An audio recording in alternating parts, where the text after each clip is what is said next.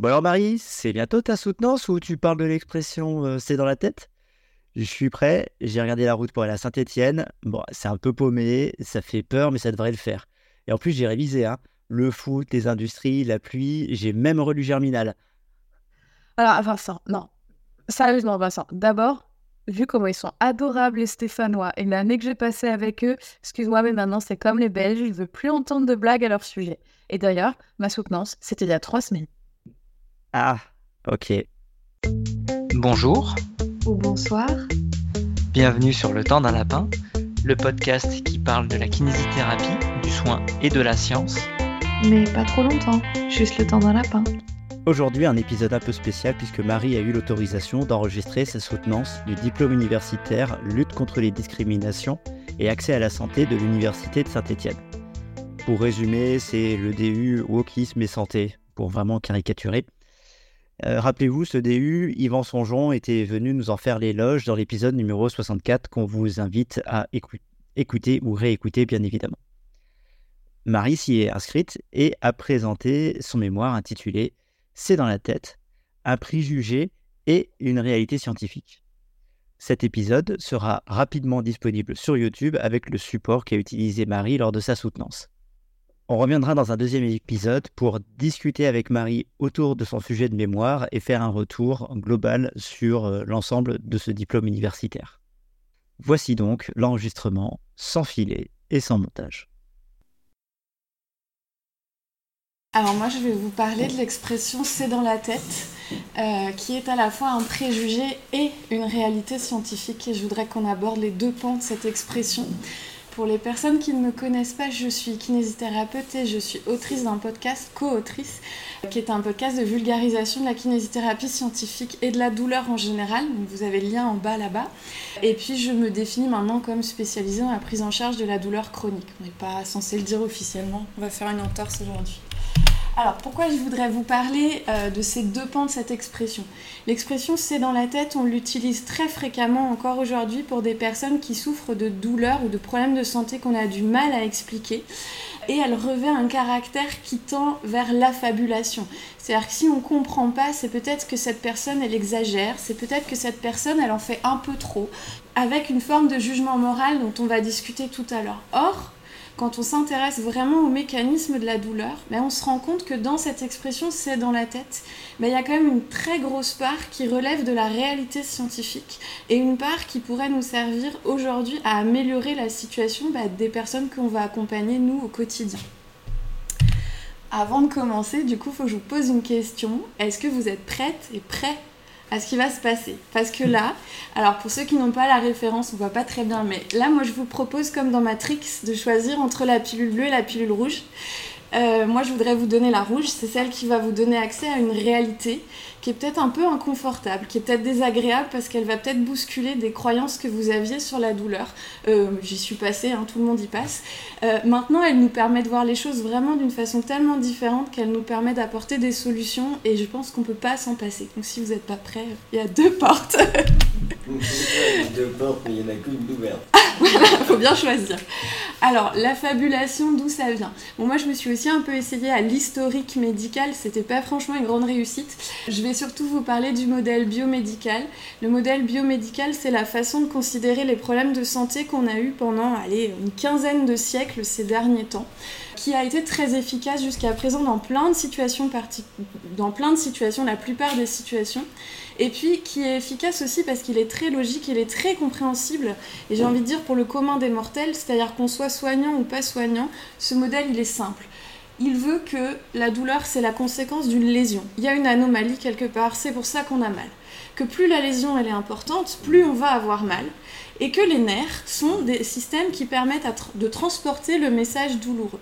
Bah du coup, là, c'est assez simple. Si j'ai pas de lésion, comment je peux avoir une douleur? Est-ce que la douleur que je peux verbaliser, elle existe vraiment? Est-ce qu'elle est vraie? Là, c'est là où on va glisser vers la question de la fabulation et on verra tout à l'heure du préjugé.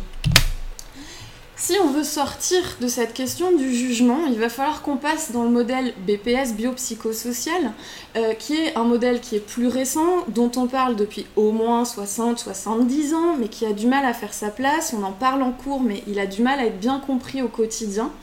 Ce modèle, il repose simplement sur notre compréhension qui a évolué de la douleur et les données scientifiques qu'on a pu dégager de l'étude de ce phénomène qu'est la douleur.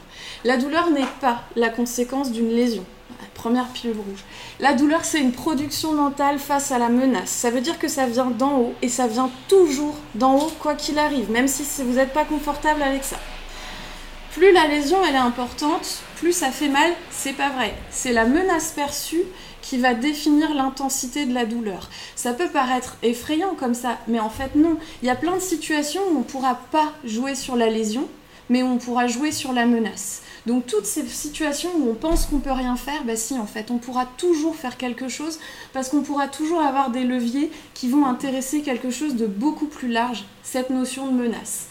Et puis enfin, les nerfs transportent le message douloureux. Pareil, ce n'est pas vrai. Il n'existe pas de voix de la douleur.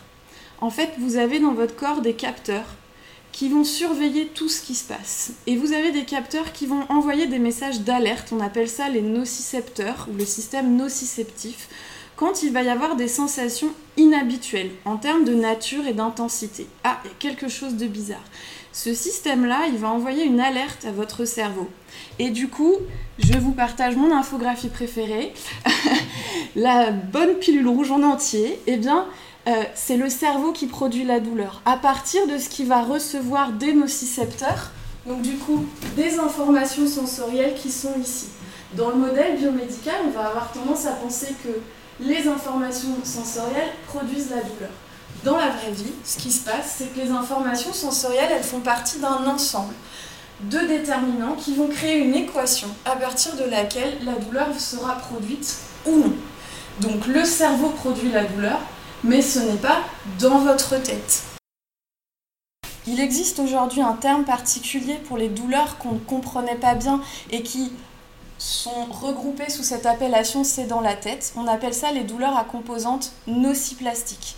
C'est des douleurs où on ne va pas trouver de preuves évidentes de dommages ou de menaces tissulaires censées activer les nocicepteurs périphériques c'est des douleurs qu'on va retrouver dans des syndromes qui sont, on en parle beaucoup mais on les connaît encore assez mal, comme la fibromyalgie, la fatigue chronique, le syndrome du côlon irritable. On le voit aussi dans certaines formes d'endométriose, de migraine, de douleurs pelviennes. Je pense que l'hystérie, on pourrait parler aussi du rapport entre douleur nociplastique et hystérie.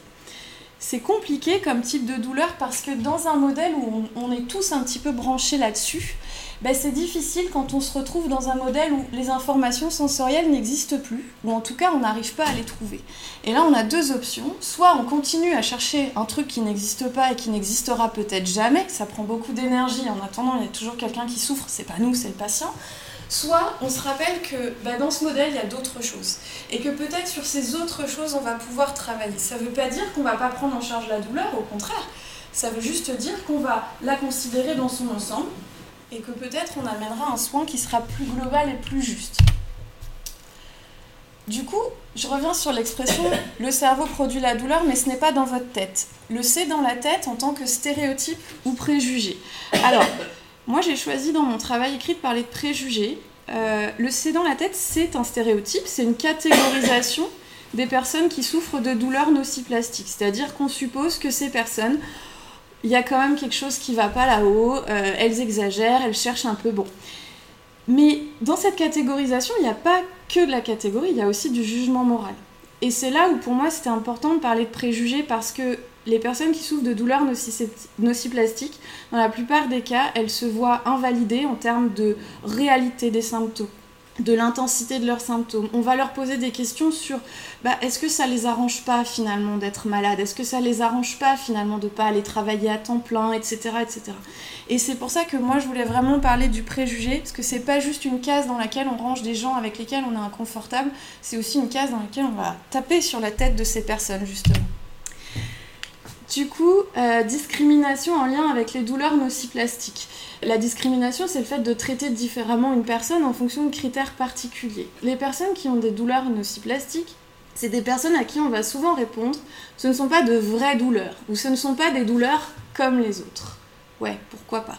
Sauf qu'en fait, aujourd'hui, si on regarde la littérature qui existe sur le sujet, il y a eu des comparaisons entre la douleur vécue par des personnes avec des douleurs nociplastiques et des personnes avec des symptômes similaires, mais sur des pathologies où on a des lésions associées. Typiquement, on compare la douleur de personnes qui ont une fibromyalgie avec la douleur de personnes qui ont une polyarthrite rhumatoïde, avec euh, de l'inflammation, des articulations abîmées, etc. Et bien, les personnes fibromyalgiques ne sont pas moins douloureuses que les personnes qui ont une polyarthrite. Elles sont souvent aussi douloureuses, voire plus, et elles ont parfois des scores de santé mentale et physique qui sont moins bons. Ça veut dire que ces personnes qui n'ont pas de lésions, on ne trouve pas d'anomalie dans leur corps, elles vont quand même moins bien que celles qui ont des lésions. Et pourtant, on va continuer à essayer de leur faire croire qu'elles n'ont pas qu'elles ont tort d'avoir mal qu'elles ont tort d'avoir aussi mal.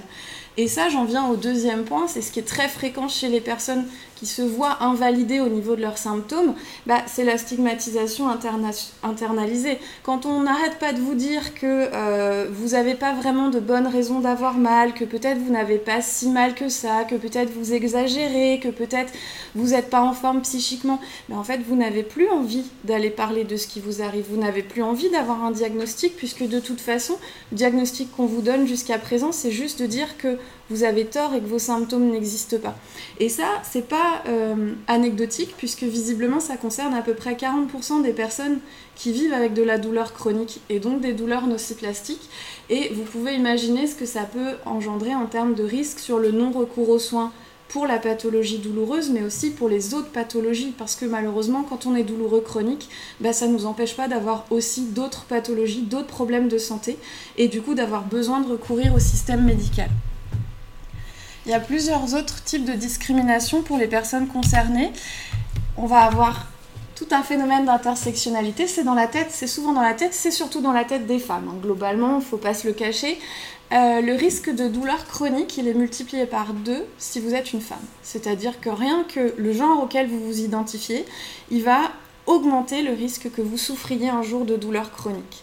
On a un ratio énorme au niveau de la fibromyalgie qui est de 6 femmes pour un homme. Il y a des sous-diagnostics chez les hommes, peut-être des surdiagnostics chez les femmes, à l'instar de l'hystérie. Mais dans tous les cas, on a quand même un ratio qui est très très important, avec beaucoup de femmes qui sont touchées et beaucoup moins d'hommes. Et puis, alors quand on s'intéresse à la question du genre dans le traitement de la douleur, on se rend compte que les femmes qui souffrent de douleurs nociplastiques, elles ne vont pas forcément recevoir les mêmes soins que les hommes. D'abord en termes d'orientation diagnostique, elles vont être plus souvent orientées vers des soins psychiatriques que des soins somatiques par rapport aux hommes. On va pas leur proposer les mêmes traitements antalgiques, on va leur proposer des antidépresseurs plus tôt, plus souvent. Alors je dis pas que c'est forcément une mauvaise chose, mais c'est pas dans la même démarche de soins. Alors que les femmes vont déclarer trois fois plus d'effets indésirables en lien avec les médicaments que ce que les hommes ne déclareraient. En sachant qu'on est sur des pathologies, typiquement la fibromyalgie, c'est une maladie qui est extrêmement invalidante parce qu'elle se compose de douleurs qui sont diffuses à plusieurs endroits, qui sont pas rationnelles, qui sont variables. Elle s'accompagne de signes cérébraux avec des difficultés de concentration, un brouillard mental. Vous pouvez avoir associé des troubles digestifs, vous pouvez avoir associé des migraines. Enfin, c'est vraiment, vraiment pas la panacée comme pathologie, hein, clairement. Il y a un deuxième point, c'est la question de la psychiatrie, et ça c'est un héritage du dualisme sur la médecine du corps et de l'esprit, c'est-à-dire que si dans le corps on n'a pas de problème, c'est que forcément il y a quelque chose qui ne va pas là-haut, on reste sur euh, le c'est dans la tête. Euh, là il y a plusieurs points. Les personnes qui souffrent de fibromyalgie par exemple n'ont pas plus de troubles de l'humeur que dans la population générale. Il y a peut-être un peu plus d'anxiété, mais c'est tout. Euh, un point qui est très invisibilisé et qui me pose vraiment souci, c'est que quand on vit une pathologie douloureuse comme celle-là, d'abord on a du mal à comprendre ce qui se passe, on a du mal à être compris de notre entourage, on a du mal à en parler. Quand on en parle, on a du mal à être écouté, on a du mal à être soigné correctement. Et vous imaginez bien que tout ça, ça cause une détresse. C'est normal. La douleur, elle s'associe à une détresse, surtout quand elle dure, surtout quand on la comprend pas. Cette détresse, elle est légitime, elle est un facteur de risque de troubles de santé mentale comme la dépression. Vous avez des personnes douloureuses chroniques qui deviennent dépressives parce que bah, parce que c'est difficile, clairement, faut pas se leurrer. Et en fait, très souvent, le problème de la psychiatrisation, c'est de dire ok, j'ai une détresse, donc c'est que la douleur vient de là, donc je vais traiter la détresse et la dépression et ça ira mieux. Et en fait, en traitant cette conséquence, bah, on invisibilise toutes les causes antérieures qui sont que bah, vivre avec de la douleur, c'est très aliénant pour la santé mentale. Et j'utilise ce terme euh, volontairement. Et puis, Euh, Il y a un autre point. Euh, je reviens donc sur le d'abord ne pas nuire. Si, imaginons un professionnel de santé qui exerce sous l'influence du stéréotype c'est dans la tête, parce que on est, ou du, du préjugé. Imaginons quand bien même, et c'est là la petite petit truc qui est censé être rigolo à côté, quand bien même que vous êtes persuadé que cette personne qui est devant vous qui souffre, c'est dans sa tête le problème. Qu'est-ce qui vous empêche de dire comment est-ce que je peux aider cette personne sur le plan du moral? Comment est-ce que je peux la soutenir? Qu'est-ce qui fait qu'à un moment, on a fait en sorte que la plupart du, vécu des personnes concernées, ce soit bah, le retour des professionnels de santé, c'est vous pourriez faire des efforts? Parce qu'en fait, bah, si, même si c'était dans la tête au sens de la psychiatrisation du terme, on pourrait essayer de demander si ces personnes, elles ont du soutien, comment ça se passe dans la famille, comment ça se passe, je sais pas, sur le plan des relations amoureuses, sur le plan du travail, qu'est-ce qui pourrait les aider à ce que cette détresse, soit moins forte? Mais non, détendez-vous, faites du yoga, faites du sport. Oui, super. Mais qui, accepte ça Et, ça, c'est vraiment un souci. C'est que là, on va, en tant que professionnel de santé, dans notre comportement, on va nous-mêmes induire déjà de la discrimination, mais on va aggraver la situation, alors que même dans le préjugé, vous avez les questions et les réponses. Et en fait, le problème, c'est que être victime de préjugés, ça a des conséquences directes sur l'état de santé. Moi, je parle de la douleur parce que c'est ce que je connais, mais en fait, si on met bout à bout tout ce que les préjugés peuvent apporter sur ce schéma au niveau de la douleur, la peur de consulter, la détresse, le fait. Est-ce que j'ai raison de ressentir ce que je ressens? Est-ce que ce que je ressens, c'est vrai? C'est hyper perturbant au niveau de la connaissance, de la croyance qu'on peut avoir. Si personne peut me soigner, est-ce qu'un jour je vais aller mieux? Est-ce que je vais devoir vivre toute ma vie avec cette douleur? Et si je peux pas en parler, même à mon partenaire, à mes enfants, à mes collègues, comment est-ce que je peux parler comment, À qui est-ce que je peux parler aujourd'hui? Et en fait, bah ça, je pense que j'ai dit 50 000 fois en fait. du coup, ça aussi c'est prouvé, c'est-à-dire que plus les personnes douloureuses sont victimes d'invalidation et plus le niveau de la douleur va être élevé chez ces personnes. Plus elles vont être victimes d'invalidation, moins elles vont réussir à en parler, moins elles vont réussir à recourir à des soins, à demander de l'aide ou à parler des autres douleurs. Et en fait, on rentre dans un cercle vicieux où bah, ce préjugé qu'on a, qui est un, un, une manière de penser, un raccourci, qu'on a l'impression peut-être qui aide parfois, bah non, il peut suffire à faire que des gens qui aillent pas bien, ils aillent encore plus mal. Et ça, moi, aujourd'hui, je ne peux pas l'accepter. Après, il faut quand même finir sur quelque chose de positif, et un lapin, parce que c'est le nom du podcast, évidemment. Ça, c'est une bonne nouvelle, en fait. Ça, c'est vraiment une bonne nouvelle. Si on arrive à l'expliquer, à le comprendre correctement, pourquoi? Alors, je peux pas passer des heures à vous parler de ça. On a fait un épisode euh, sur le temps d'un lapin, le podcast, qui s'appelle euh, Voguer vers un mieux. C'est une. Euh, c'est la vulgarisation d'une méta-ethnographie sur ce que c'est que de devenir douloureux chronique et de commencer à ne plus l'être, de commencer à guérir. Et dans cette méta-ethnographie, ça commence par des témoignages de gens qui disent je me sens déchirée de moi-même, je me sens arrachée au monde auquel j'appartiens. Il faut voir la violence qu'il y a dans les mots sous la douleur chronique. Alors qu'on n'a toujours pas de lésion, hein mais on a une violence qui est immense. Et dans cette, dans cette étude, ce qu'on montre, c'est que valider les sensations de la personne, valider son ressenti, lui expliquer comment, lui donner des manières de comprendre sa douleur pour qu'elle puisse elle-même l'expliquer. Euh, le mot empower, empowerment, il est utilisé, on pourrait dire empouvoirment en, en français, mais c'est voilà, je vous rends les clés. Maintenant, je, vous donne la connaissance de ce phénomène très compliqué que vous vivez, qui est légitime. Vous, n'avez pas, vous n'avez rien inventé, et je vous donne le peu de clés qu'on a, parce qu'on en a. Ça permet à cette personne de prendre une forme de contrôle sur la douleur. C'est plus la douleur qui prend toute la place maintenant. C'est la personne qui revient et qui recommence à créer des projets. Et dans cette méta-ethnographie, les personnes concernées, elles disent qu'elles commencent à guérir quand elles reprennent le contrôle. Pas quand elles commencent à avoir moins mal, quand elles reprennent le contrôle. Et ça, c'est une nuance dont on pourrait se servir en permanence. Et donc, bah, aller mieux, c'est le voyage, c'est le chemin, mais c'est pas la destination. C'est tout de suite et c'est maintenant. Merci à tous de nous avoir écoutés. N'hésitez pas à nous laisser des commentaires sur Twitter ou X euh, ou YouTube quand ce sera disponible sur cette autre plateforme ou à nous envoyer des messages. Euh, je vous rappelle qu'on euh, reparlera de ce début et du sujet de Marie dans un épisode qui est à venir. Et d'ici là, on vous dit à très bientôt. Sur le temps d'un lapin.